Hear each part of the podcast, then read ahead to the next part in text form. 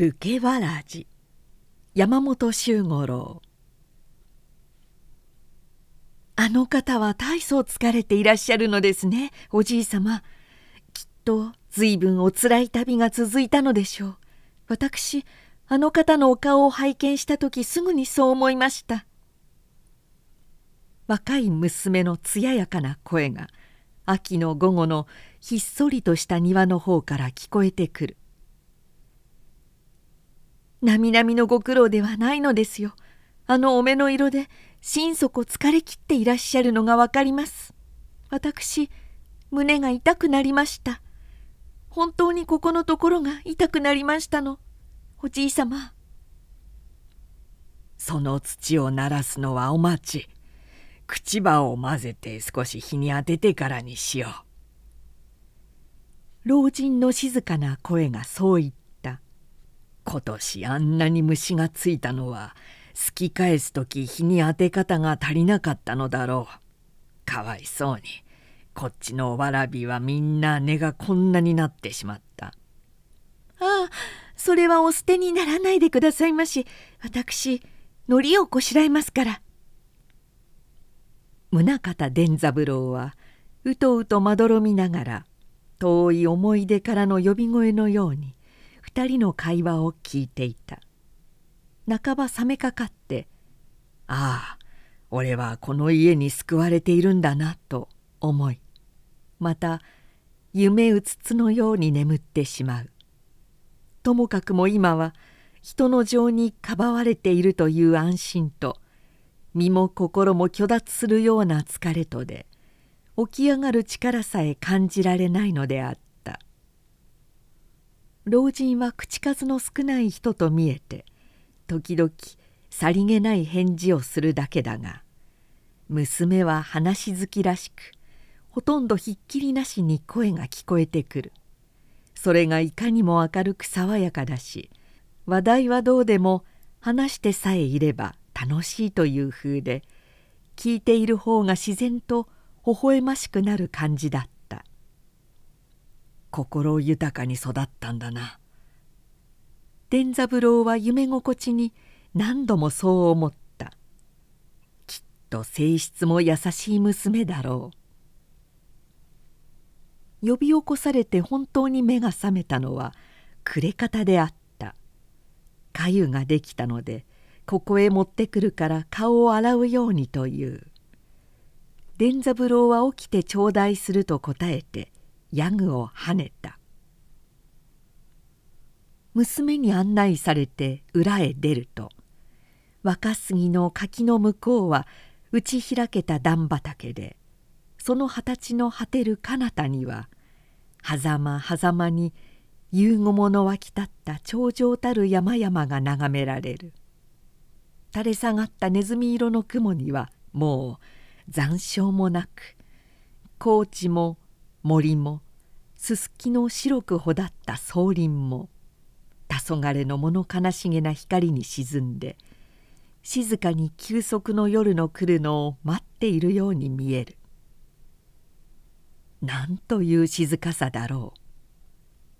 伝三郎は切なくなるほどの気持ちで心の内にそうつぶやいた「そんなにご熱心にどこをご覧なさいますの?」娘は半蔵へ水を汲みながらそう問いかけた「ああ二俣山を探しておいでなさいますのね」二俣山。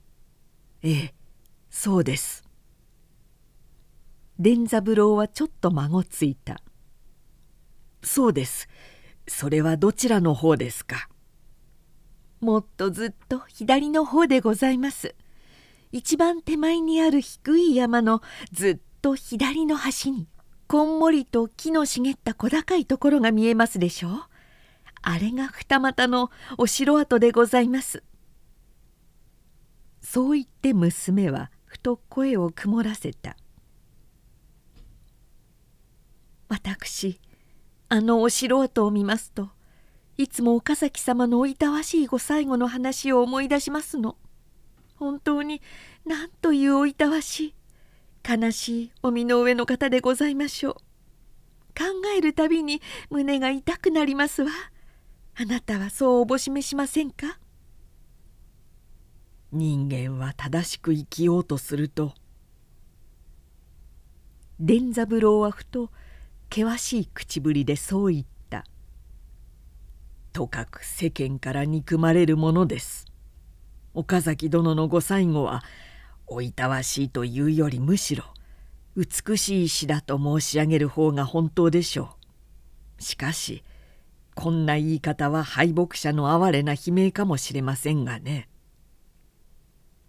終わりは自分をあざけるようなひどくトゲのある調子だったので娘はびっくりして大きく目を見張りながらこちらを見上げた。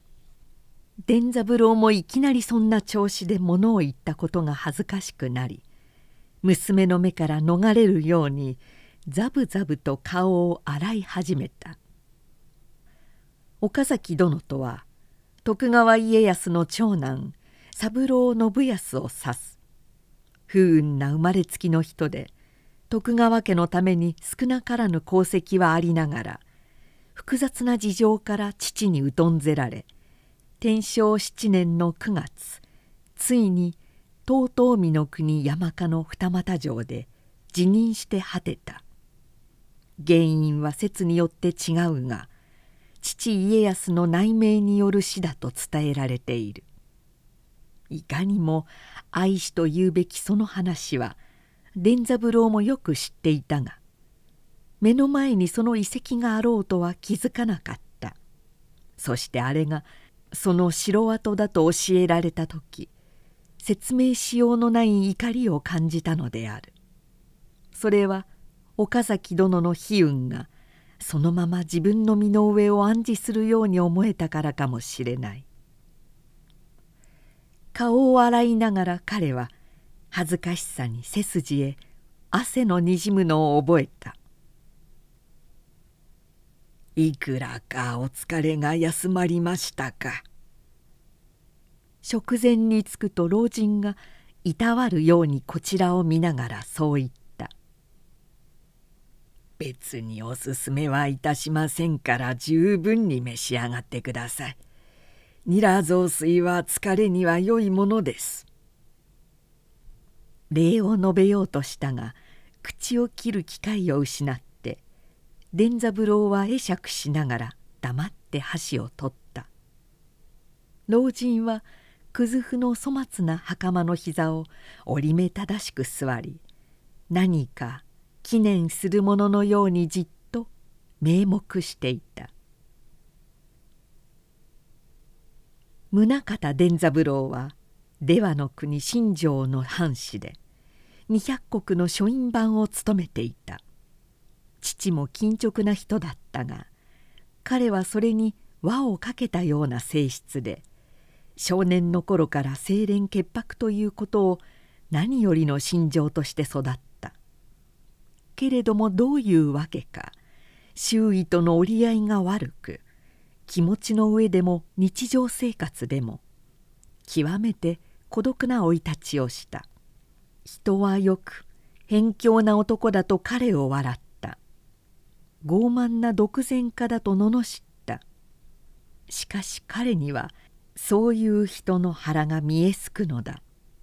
偏境とは彼が正直一途だからだし傲慢と罵るのは連結を立て通すからだ。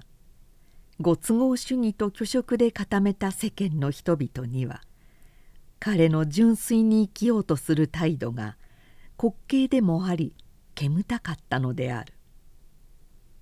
笑うなら笑え。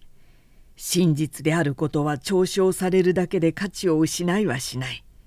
どっちが正しいかはやがてわかるだろう。いつかは俺の真実が彼らの虚飾に勝つ時が来る。彼はそう信じていた。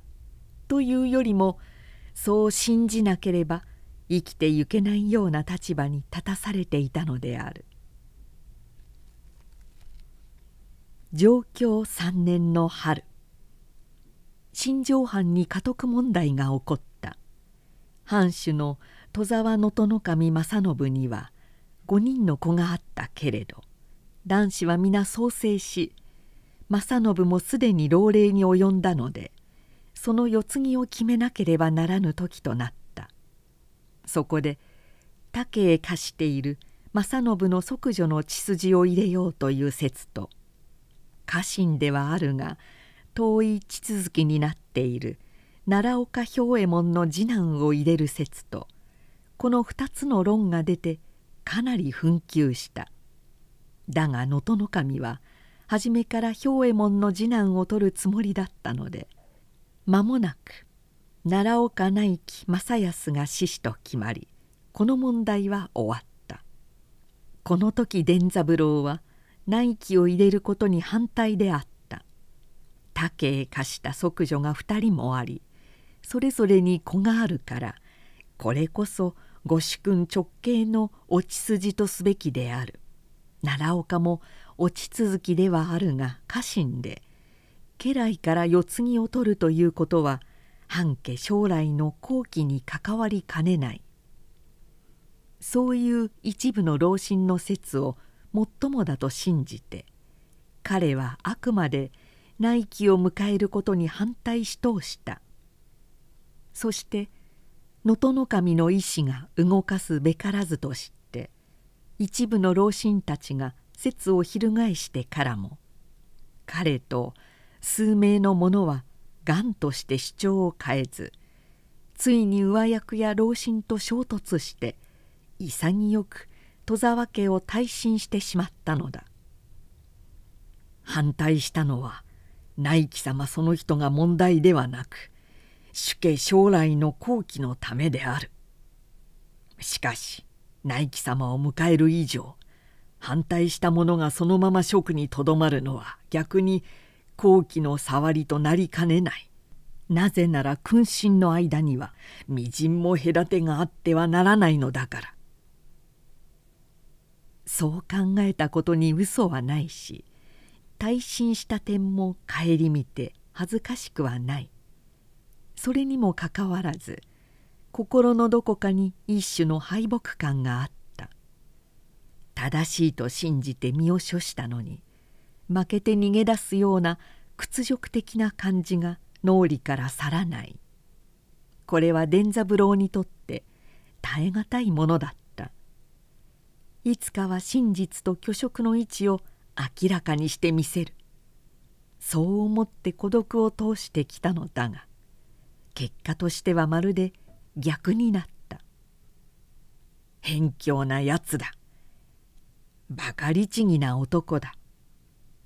そう言って嘲笑する人々の声が聞こえるようで彼は怒りのために幾度となく身を震わした。親族たちにも相談をせず新庄を立ち退いた伝三郎はわずかな蓄えを持って江戸へ出た。武士でなくともよい。清潔に生きる道でさえあればどんなことでもしよう。そう決心していたのである。けれども実際に当たってみるとそれはほとんど不可能なことだった。状況元禄といえば幕府政態も落ち着くところへ落ち着き商工業の発達と文化の交流の目覚ましさにおいてまさに画期的な年代であったがことに新しく勃興してきた商人階級の力はともすると武家の権威をすらしのぐ勢いを示し世は挙げて風紀と陥落を追求する風潮に傾いていた。才覚の永代蔵に死の交渉のほか出家神職に限らず始末大明神の御託船に任せて金銀をたむべしこれ二親のほかに命の親なり」と言いまた続けて「世にあるほどの願い何によらず銀徳にてかなわざることなし」と言っている。また親子の中でも金は他人などという言葉が何の不思議もなく人の口に上るありさまで全てが金であり利順であった。貧しい者はもとより止める者はさらに止もうとしてどんな機会をも逃すまいと血眼になっている。伝三郎はそういう世の中へ入っていったのだ。武士として育ちまた彼のような性格を持ってこういう世相に順応できないのは当然である。新庄藩においてすら敗北した彼の連結心は江戸へ出るが否やもっと手ひどく叩きのめされた。それは武家生活におけるような生優しいものではなかった。一年余りの暮らしで骨の髄まで彼は叩きのめされたのである。私は誇張して申すのではございません。また世間の俗悪非戦をいちいち申し上げようとも思いません。しかし世の中も人間も醜悪な見下げ果てたもので充満しています。しかもそれが堂々と威張り返って手作りの風雅なあんどんの中で油の燃えるつぶやきが静かに聞こえている。老人と相対して座った伝三郎はこめかみの辺りに太い筋を表しながらいかにも憤懣に耐えぬという口調で語り継いだ物を売る商人は物を売るのでなく代価を取るのが目的です。筆を買えば筆の方は3日も経つと取れてしまう。手ぬぐいを買えばいくらも使わぬうちに字がほつれてボロボロになる。旅は縫い目から破れるし草履はすぐに尾が抜ける。銭さえ取ってしまえばよい。売った品物がどんなごまかしでもそのために人がどんな迷惑をしようと構わない。ただ銭銭さえ儲ければよいというのです。しかもこういう気風は商人に限りません。世間全体が欺瞞と狡猾との組み合わせです。こんなことでいいのでしょうか。伝三郎はブルブルと震えた。これで世の中が成り立ってゆくでしょうか。こんなに堕落しながら天として恥じない。むしろみんな当然のような顔をしている。本当にこんなことでよいのでしょうか。こんな乱理たることで。老人は袴の膝へ両手を置き半ば閉じた目で壁の辺りを眺めながら黙って聞いていた。戸沢家を退身して以来の身の上の底まで語ってきて伝三郎は改装することのやりきれなさに参ったらしい。そこで私は江戸を逃げ出しました。と言うとしばらく怒りを鎮めるようにむっと口をつぐんだ。しかしどこへ行っても同じことでした。どうかして生きる道をつかもうと力のあるだけはやってみたのですが。結局はこちらの敗北です。私はほとほと疲れました。もうたくさんだという気持ちです。これ以上は自分もそういう仲間に入るかそれとも生きることをやめるか。二つのうち一つを選ぶより仕方がない。そして私は後者を選んだのです。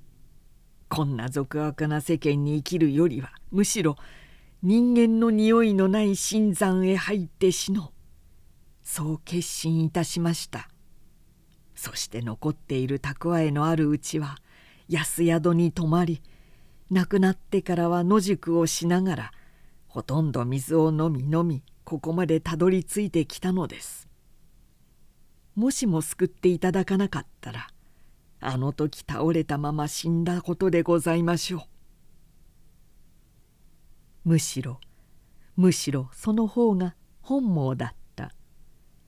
そう言いたげに伝三郎は話を終わった。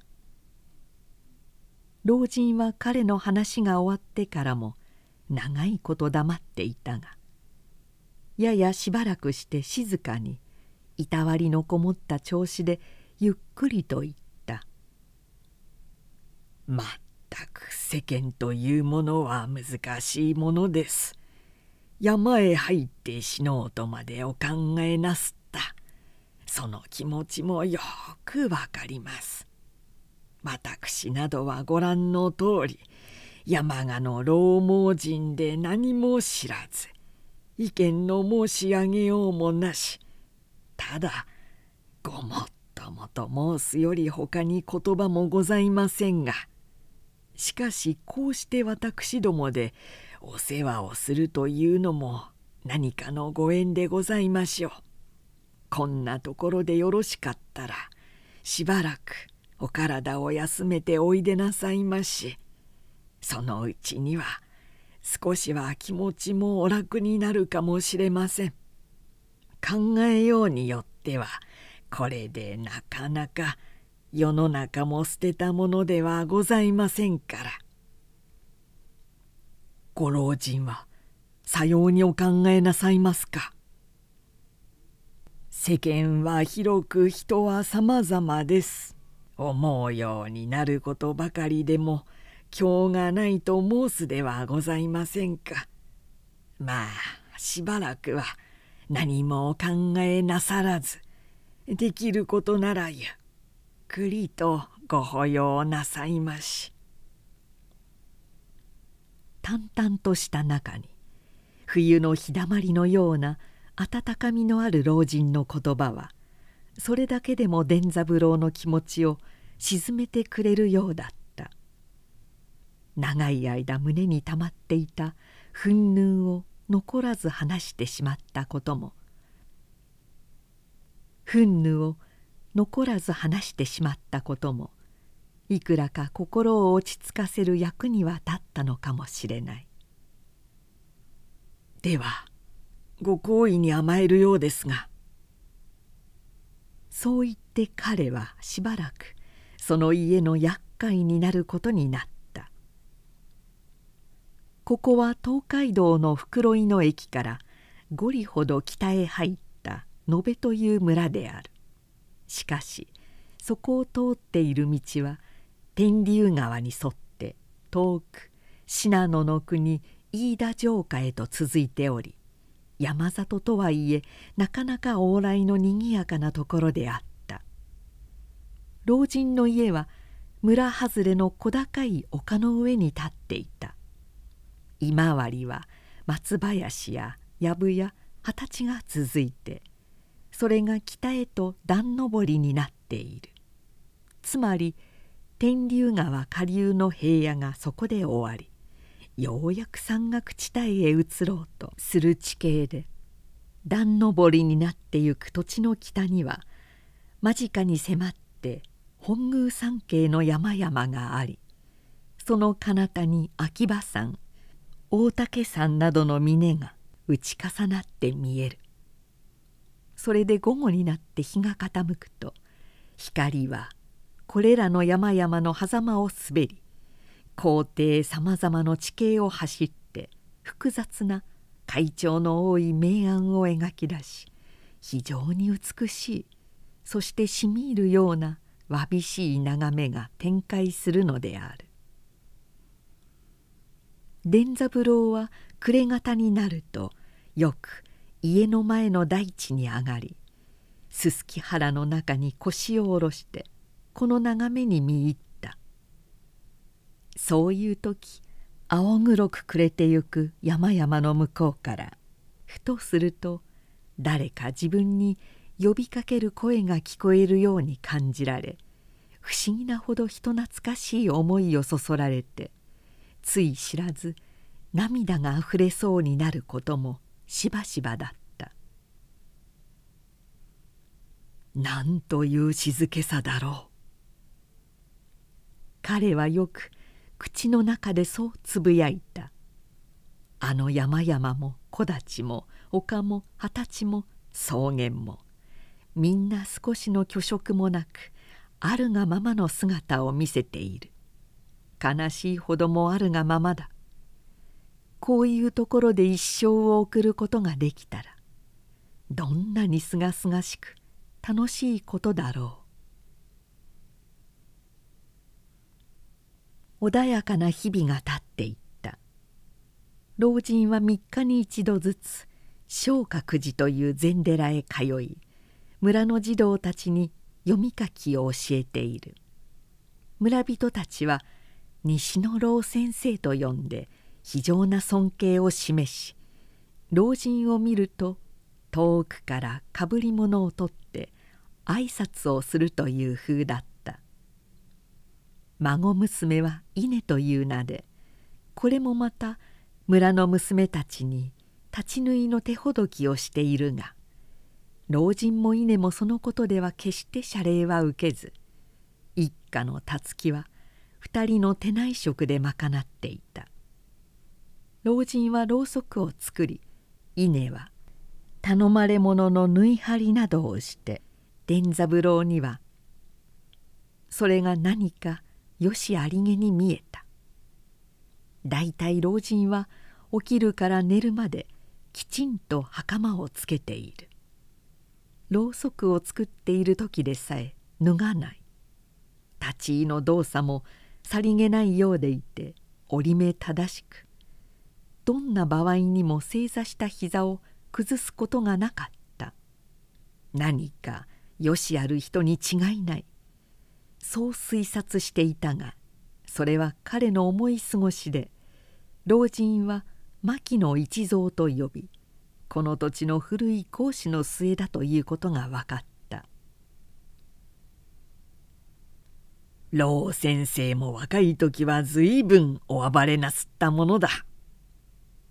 時折耳に入る村人たちのそういう話をつなぎつなぎ聞くと老人は青年の頃ひどくハキハキで東方の修行だと言って5年もどこかへ出かけたり帰ってくると杉の木山を始めたりまた天満問屋の株を買って袋井の宿でしばらく筆そろばんを手にしたりその他合子などには似合わない随分思い切った仕事を数々やった。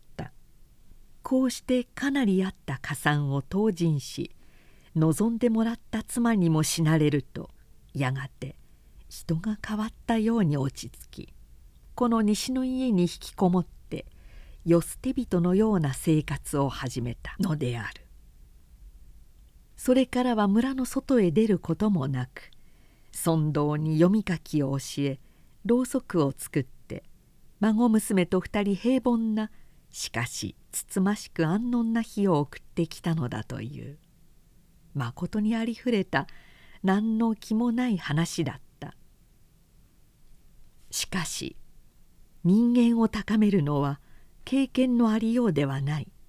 経験から何を学ぶかにある。おそらく老人はそういう平凡な体験の中から人には得られない多くの深いものを学んだ。それが現在のあの風格を生んだのに違いない。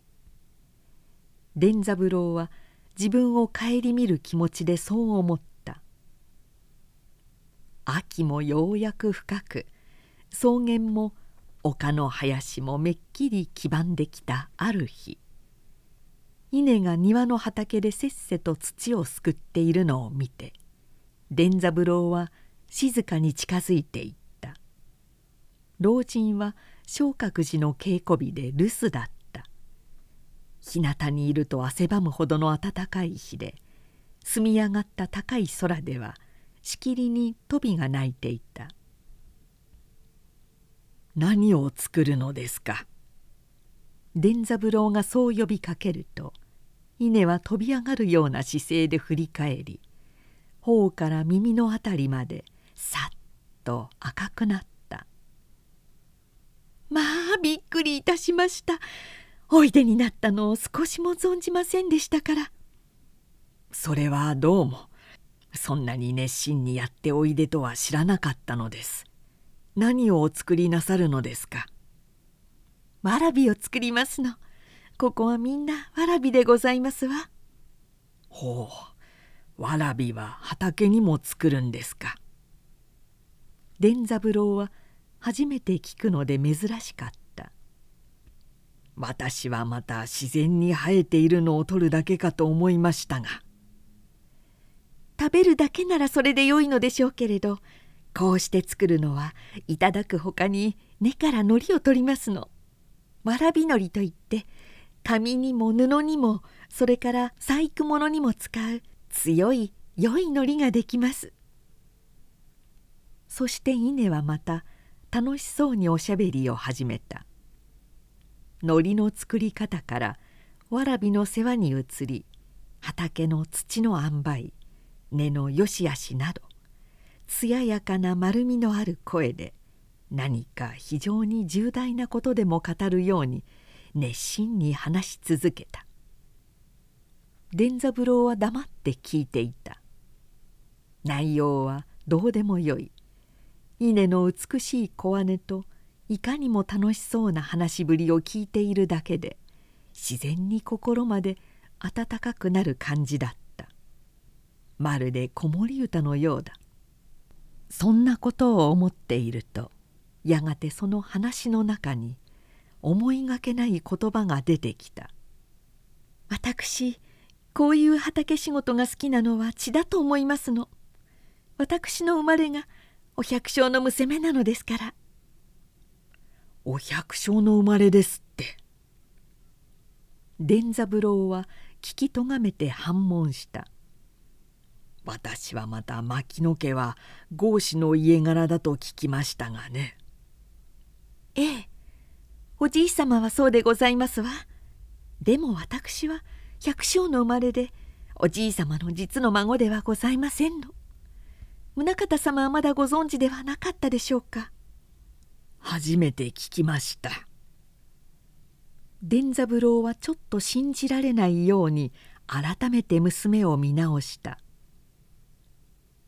私は実のお孫さんだとばかり思っていましたがね村の方たちもそう言いますし私にも実のおじい様としか思えません。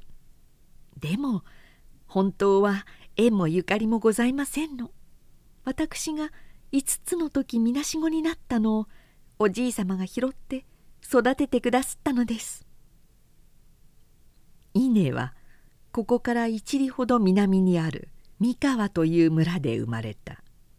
家はかなりな自作百姓だったがある年の夏天竜川が氾濫して家も田畑も流され父母と二人の兄をその水火で取られた。その時5歳だった稲は一人だけ不思議に命を助かり間もなく老人のもとへ引き取られたのだという。伝三郎はその話を聞きながらふと理由の知れない残機を感じた。なぜそんな気持ちになったか。その時は分からなかったが稲の話が終わるとまるで取ってつけたように「私も何か仕事を始めましょうか」と言って追われるようにそこを離れた。自分で考えても取ってつけたような言葉だった。稲の身の上を聞いて深い思案もなくふと口に出たまでのことだったが言ってしまってから改めて「そうだ」と思った。そしてその日老人が帰ってくるとすぐにその話をした。私もこうしている間に何か手仕事をしてみたいと思うのですがわらじ作りなどはどうでございましょうか？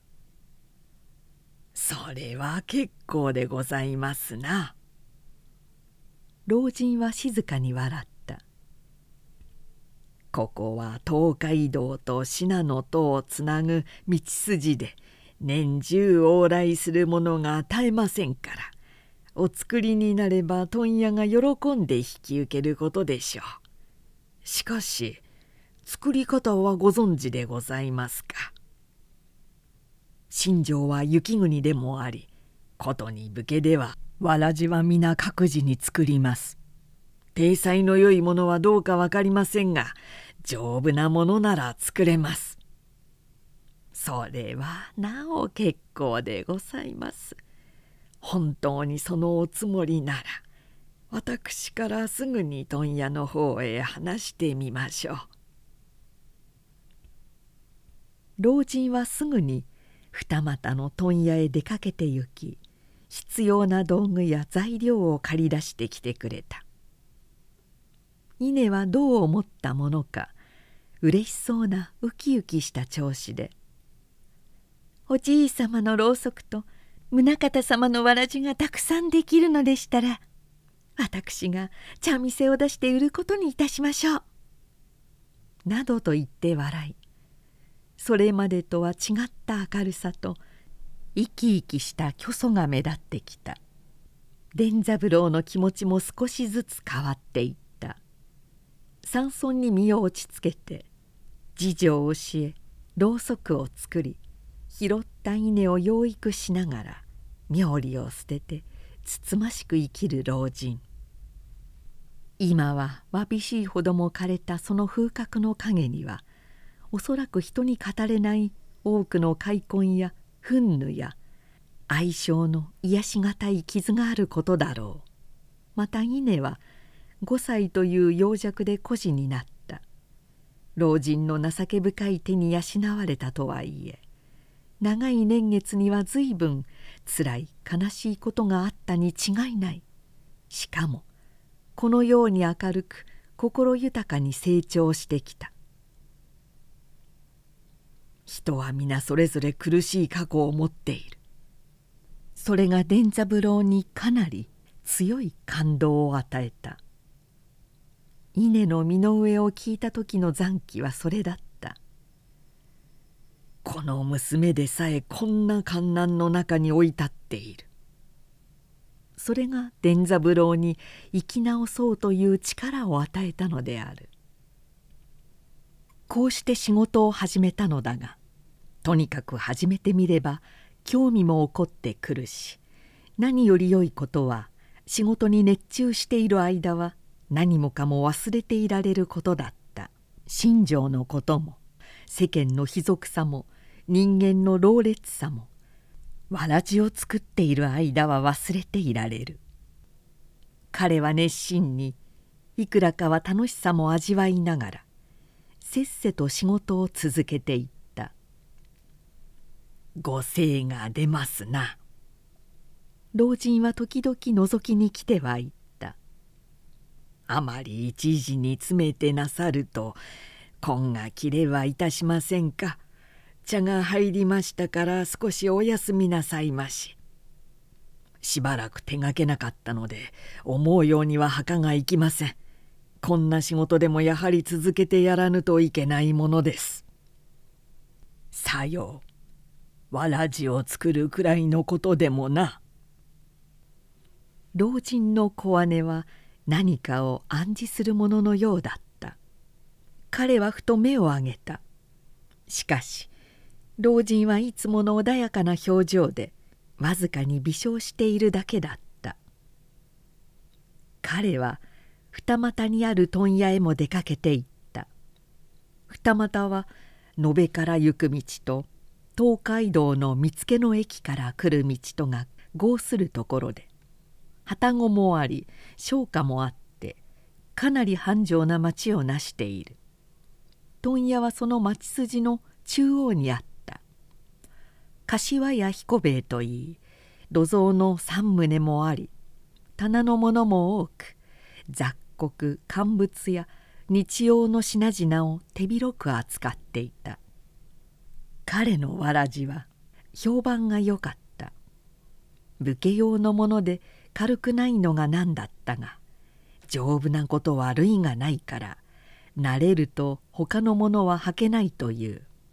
その代わり内藁も布切れも多く使うので手間賃の割が悪くなるのは避けられなかった。しかし伝三郎には無論そんなことは問題ではない。自分の作ったものが喜ばれるというだけで十分に報われる。その他のことは全くどうでもよいという気持ちだったのである。老人の作るろうそくも同じ柏屋へ収めるのだがわらじの受けのいいことは老人も聞いたと見え「これで作る張り合いが出るというものですな」喜んでくれた。しかし評判などはまあどちらでもようございます。お心が向いたらしばらくお続けなさいまし。そのうちにはまた世に出るご時節もございましょうから。いやこれで満足です。伝三郎は生真面目にそう答えた。私の作るものが少しでも世の役に立つなら生涯この静かな山里で生きてまいりたい。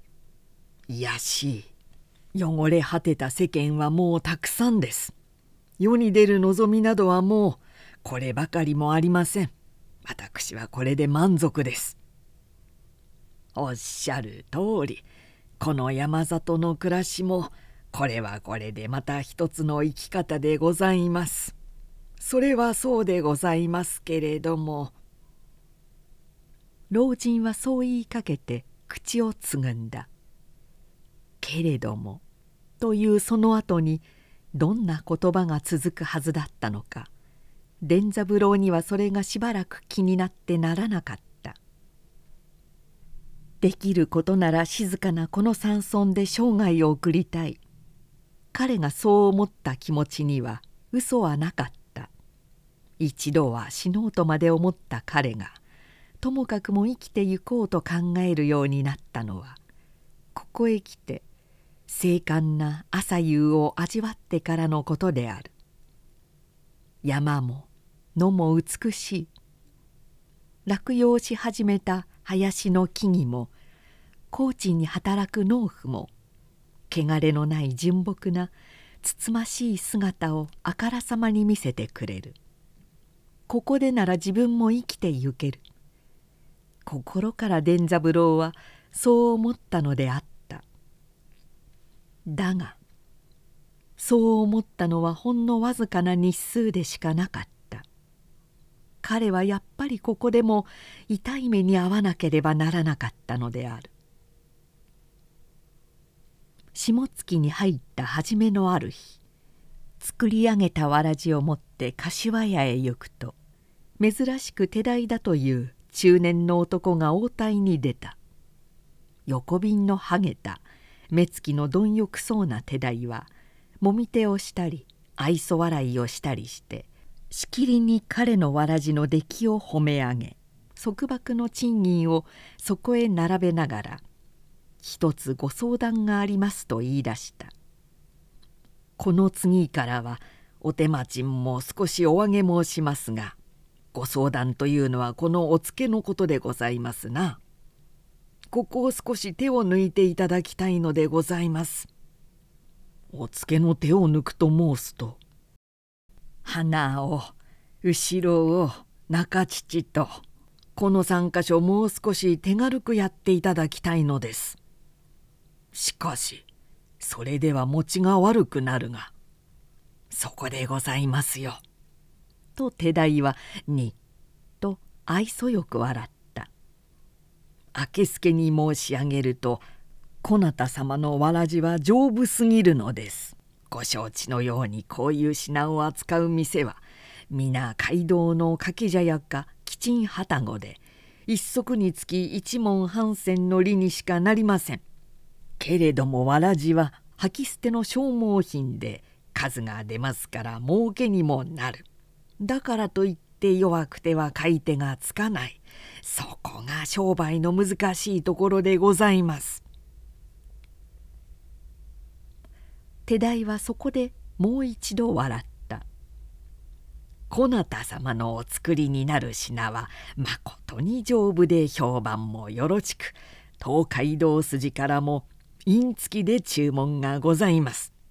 これだけ品の名が通ればあとは少しくらい手を抜いても心配はございません丈夫に越したことはないのですが何しろつい先日も信濃の河内と申すところまで塩を積んで参った孫がありましてな行き帰り30里の道を一足で通してまだ履けるというのですから嘘のような話でございます。これでは細かい利でやってゆく掛け茶屋などは上がったりでございますよ。そうするとつまり伝三郎は体が震えてきた丈夫だという評判がついたからこれからは弱いわらじを作れというのだな。そうおっしゃると言葉に角が立ちますが何しろこれも商売でございまして。次に作る分の材料がそこに出してあった。しかし伝三郎は黙って手間賃だけ受け取るとその材料には手も触れず手代の言葉を中途に聞き流して柏屋の棚を出てしまった。商売わずかなり儲け弱い草履。そんな言葉がキレキレに頭の中を飛び回った。汚れたもの非戦なものとして彼がいたたまらず逃げ出してきた世間がここにもあった。丈夫な上にも丈夫であるべき品を儲けるために弱く作れという。なんという世の中だ。伝三郎は思わず声を上げた「なんという見下げ果てた世の中だ。あの手代の恥を知らぬ顔はどうだ。はあ息が詰まる」ブルブルと身を震わしながら逃げるような足取りで歩いてきた彼は町の左側に「酒」と書いた油障子を見つけて矢も盾もたまらずその店の中へ入っていった。延べの家へ彼が帰ったのはもう暮れ方のことだった。案じていたのだろう。稲が丘の登り口のところに立っていて彼を見つけると駆け寄ってきた「いや何でもありません」伝三郎は娘の問いかけるのを遮って片手を振りながら急いでそう言った「わらじ作りは性に合いませんのでね。明日から妊婦に出ることにしましたよ」妊婦とおっしゃいますと二股の南から犬へ抜ける裏振動を作っているそうで誰でも日雇いに出られるということですから。でもせっかくわらじの評判がおよろしいのに。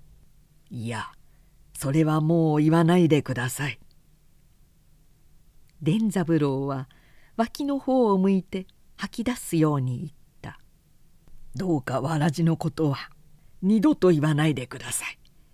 商人を相手にしたのがこっちの間違いでした。初めから分かっていなければならなかったのです。しかしいやもう同じことです。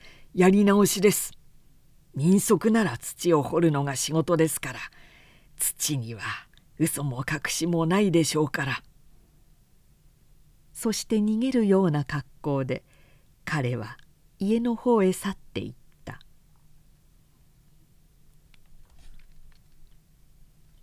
振動を作る妊婦の話は事実だった。彼は酒を飲みに入った店でそのことを聞いた。柏屋を飛び出した時の気持ちは怒りというよりも絶望で何もかもめちゃくちゃになってしまえと思ったが老人と稲の親切を考えるとここで投げ出しては済まないということに気づいた。縁もゆかりもないものにこれほど尽くしてくれる。ここでその心を無にしては相すまぬ。そう気づいた時神道不信の妊婦の話を聞いたのである。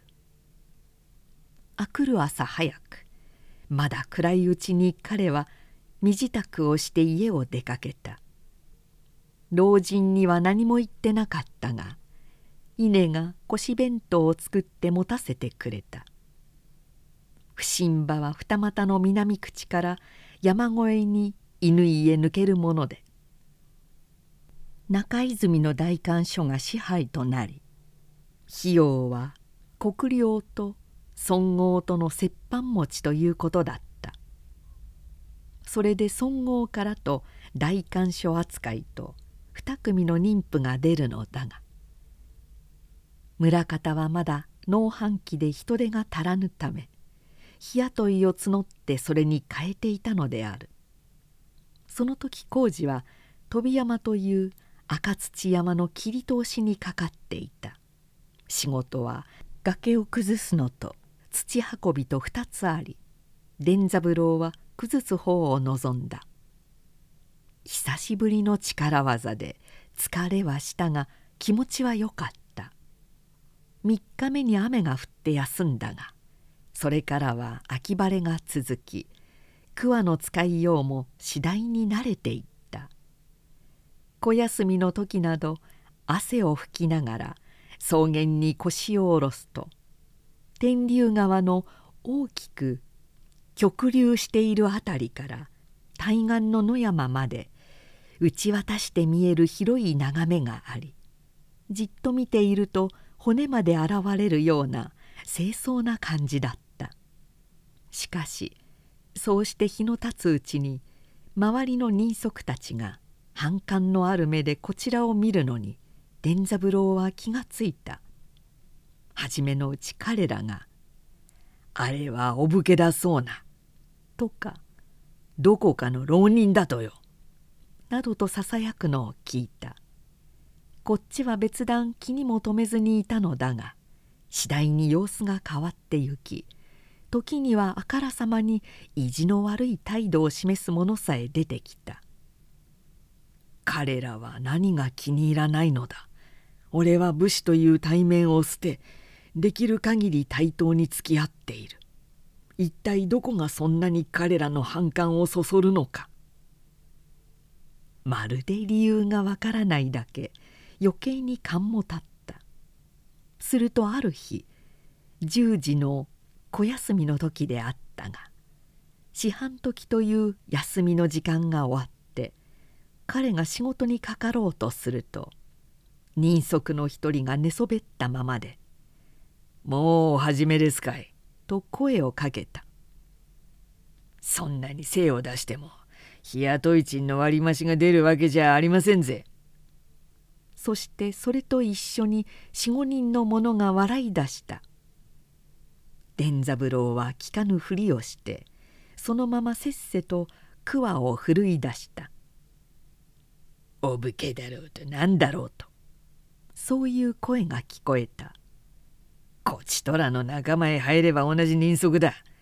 費用取りなら費用取りらしくするがいいじゃねえか。伝三郎はたまりかねて振り向いた。失礼だがそれは拙者のことか。お耳に入りましたがね。その男は寝そべったままにやり取りした。内緒話なんでお耳に入ったらご勘弁を願いますよ。しかしねお武家さん。あなたもどうせ費用取りをなさるんなら足どもと同じようになすってくださらなくちゃいけませんぜ。拙者はできるだけそうしようと思っている。一体どこが貴公たちの気に入らんのか。伝三郎はできるだけ静かにそう言った「なあに大したことじゃありません。弁当の休みや小休みの時にあっしどもと同じように休んでくださればいいんでさお一人だけ精を出してもらわねえようにね。しかし拙者は決まりだけ休んでいる。弁当の時は半刻小休みは四半時決まりだけちゃんと休んでいるはずだ。その決まりが困るのさ。別の男が言った。酒の一杯も飲めば消えちまうような日雇い稼ぎの足どもには弁当休み小休みの時にちっとずつでも余計休むのがまあ役得の一つになっているんだ。それお前さん一人にそう稼がれると親方の目につく。自然足どもが睨まれてせっかくの役得が不意になる感情だ戦場でも抜け駆けはご法度だそうじゃございませんかお願い申します。ぜ連三郎には答える言葉はなかった。彼は黙って向き直り崖の斜面へ力を込めて桑を打ち下ろした。何も聞くな。そう思った。考えてはいけない。彼らには好きなように言わせるがよい。我慢だ。我慢だ。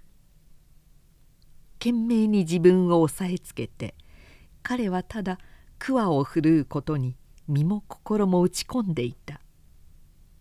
昼の弁当の時には彼は不審場から離れて丘懐の草林の方へ行って休んだ。その日もよく晴れ上がって林の中ではしきりにつぐみの声がしていた。彼はその鳴き声に誘われてふとその林へ入ってみた。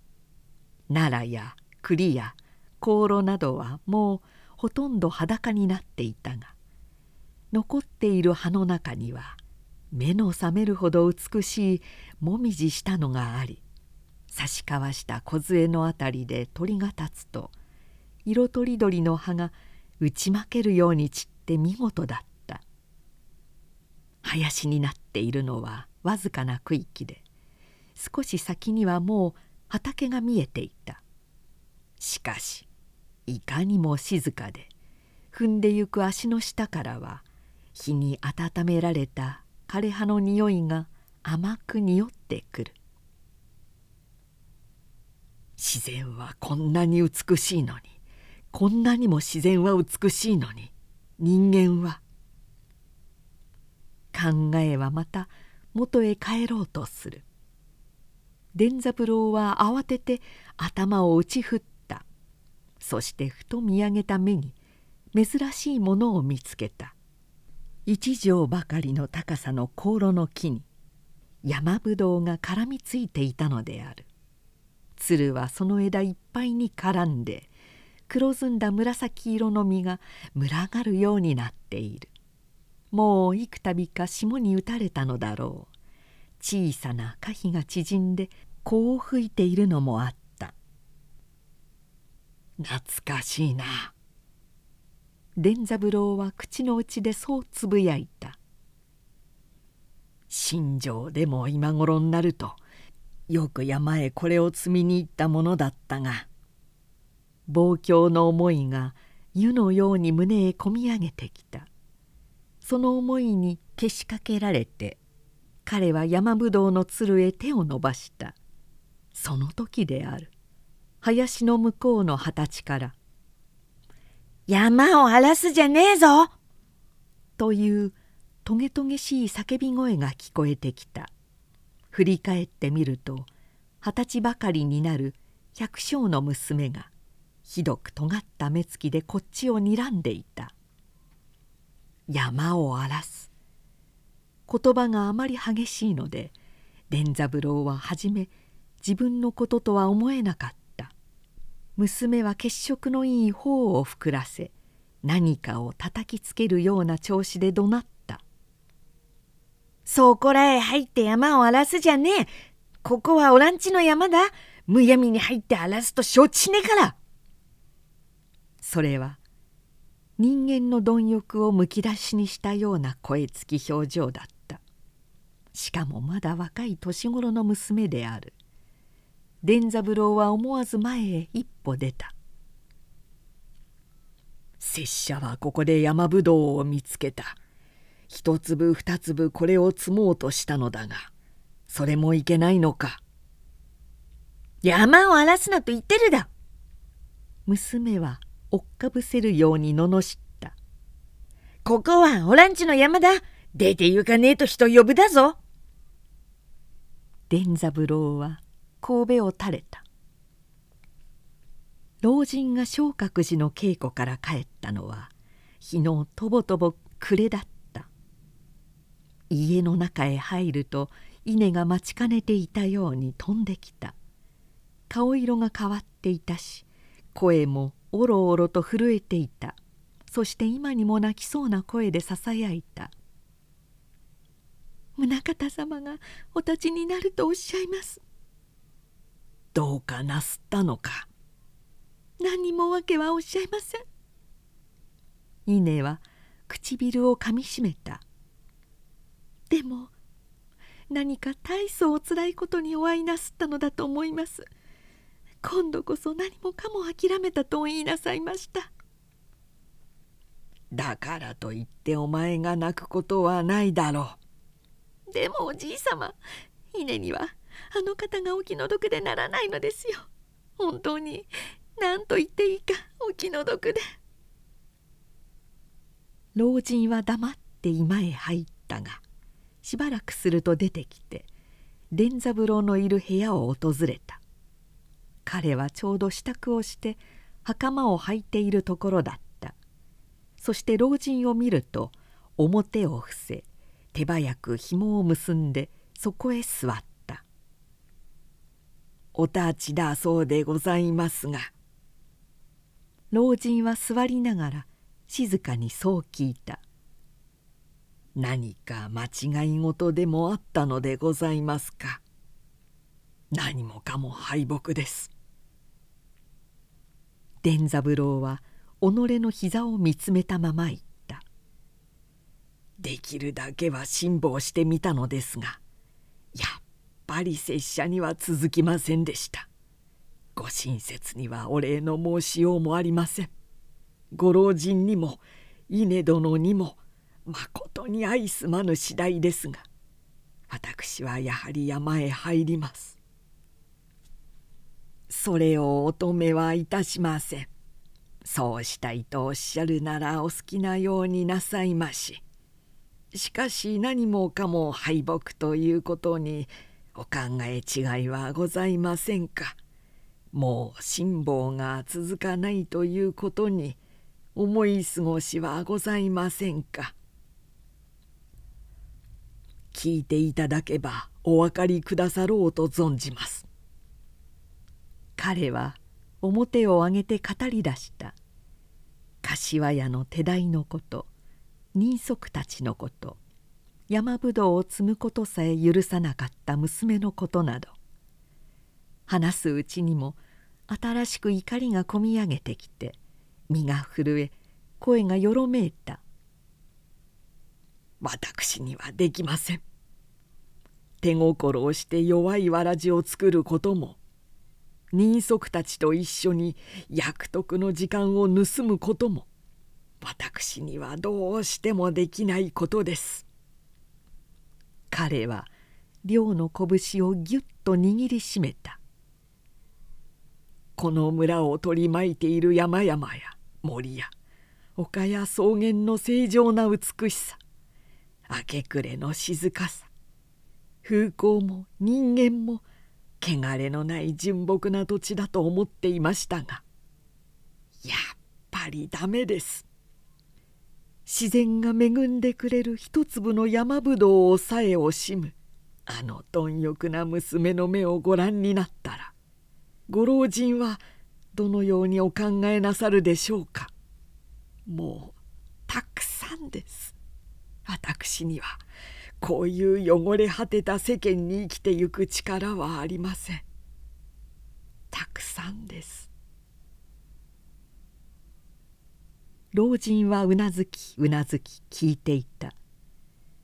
そして伝三郎の言葉が終わるとしばらく目をつむって何か考えふけっていたがやがていつもの淡々とした調子で「よくわかりました」と言い出した「世間が汚れ果てている」非戦で欺瞞に満ちているから付き合えない。だから見捨ててゆく。こうおっしゃるのですね。老人はそこで静かに目を上げた。よくわかりました。しかしこの老人にわからないことが一つあります。それはあなたご自身のことです。あなたはここへいらして数日後に身の上話をなすった。家中の方々の多くがご都合主義である。清廉でない。ご老人は説を変ずる。江戸へ出れば世の中は無知で癒し。白徳が横行してどこにも誠実はない。そのようにお話しなすった。しかし一度もご自分が悪いという言葉はございませんでした。老人はそこで口を閉じしばらく黙って目をつむっていた。今この村へいらしてからのことも柏屋の手代とか妊婦の狡猾百姓の娘の貪欲などをお挙げなさるが一言も己が悪いということはおっしゃらぬようだ。宗方殿こなたそれでは済みますまいぞ。静かに見開いた老人の目はその時鋭い光を帯びて伝三郎の表をひたとついた「こなたは世間を汚らわしい非戦なものだと言われる」しかし世間というものはこなた自身から始まるのだ。世間がもし汚らわしく非戦なものならその責任の一般はすなわち宗像殿にもある。世間というものが人間の集まりである以上己の責任でないと言える人間は一人もないはずだ。世間の非戦を上げる前にこなたはまず自分の神戸を下げなければなるまい。すべてはそこから始まるのだ。それはまるで頭上から一頭ずんと切り下げられた感じだった伝三郎は五体がすくみそのまま奈落へ転落するように思えた連直昇進は人に求めるものではないと老人は少し間を置いて続けたそこにあるふ机をご覧なさい。34年も使っているがまだ一部の狂いもない。おそらく名もない職人がわずかな賃金で作ったものであろう。その賃金は失せ職人は死んでしまったかもしれない。だが机は一部の狂いもなくこのように今もなお役立っている。真実とはこれを指すのだ。現にあなたも往復三十里の山道を吐き通せるわらじを作った。そこに真実があるのではないか。こういう見えざる真実が世の中のくさびになってゆく。人に求める必要がどこにあるか。問題はまずあなただ。自分が責めを果たしているかどうかそこから全てが始まるのだ老人の言葉はそこで終わったそういう見えざる真実が世の中のくさびになってゆく。その一言は千金の岩尾の落ちかかるように伝三郎を打ちのめした。しかし老人の言葉の終わるのを待っていたのであろう。伝三郎が表を上げた時障子の向こうで稲の声がした「ごめんくださいまし宗像様へお客来でございます」伝三郎は夢から覚めたように振り返った。自分に客とは柏屋からかそれとも道武神の人足立て場からか。彼はそのどちらかであろうと思い老人に会釈をして座を立った。しかし出てみるともう暗くなった門口にいたのは見慣れない予想の若い武士であった「拙者が宗方ですが何か御用ですか?」「おおやっぱり宗方若い武士は声を上げながら前へ進み出た。多分間違いないとは思ったがやっぱりそこもとだったか。ずいぶん探し回ったぞ。そこもとは杉田氏か。伝三郎はあっけに取られた。杉田五郎兵衛だ。しばらくだった。どうして？どうしてここへ？まずおあげ申したがようございましょう。いつか老人が後ろへ来ていてそう注意した。いいね。お専属を取って差し上げるがよい。稲が世話をして専属を取ると客は老人に会釈して伝三郎の部屋へ通った。彼は杉田五郎兵衛といって新庄藩での同僚の一人である。しかし何のために自分を訪ねてきたのか。どうしてこんな山里の住居が知れたのか。伝三郎にはまるで見当がつかなかった。お召し返しなのだ。五郎兵衛は座につくとすぐそう言った。お世継ぎのことで退身した者がそこもとのほかに5名あった。その6人に対して内記正康様から食禄元通り帰参せよとの御意が下がったのだ。他の5人は昨年うちに皆帰参している。残っているのはそこもと一人なのだ。すぐにも新庄へ帰らなければなるまいぞ。だが一体どうして一体そこもとはどうしてこんな山鹿を訪ね当てることができたのか。そこもとはわらじを作ったであろう。五郎兵衛は笑いながら言った。そのわらじが案内をしてくれたのだ。わらじが案内をしたとは。袋井と申す宿でわらじを買った。履き心地にどこか覚えがあるのでよく見ると故郷の新庄で我々の作る武家わらじだおつけも耳の具合もまさしく違いないそこで茶店へ戻って問屋を訪ね二股の柏屋からこの家を教えられてきたのだ。はあ。という伝三郎の声に続いて老人がそこへ入ってきながらこう言った「宗方殿わらじがものを言いましたな。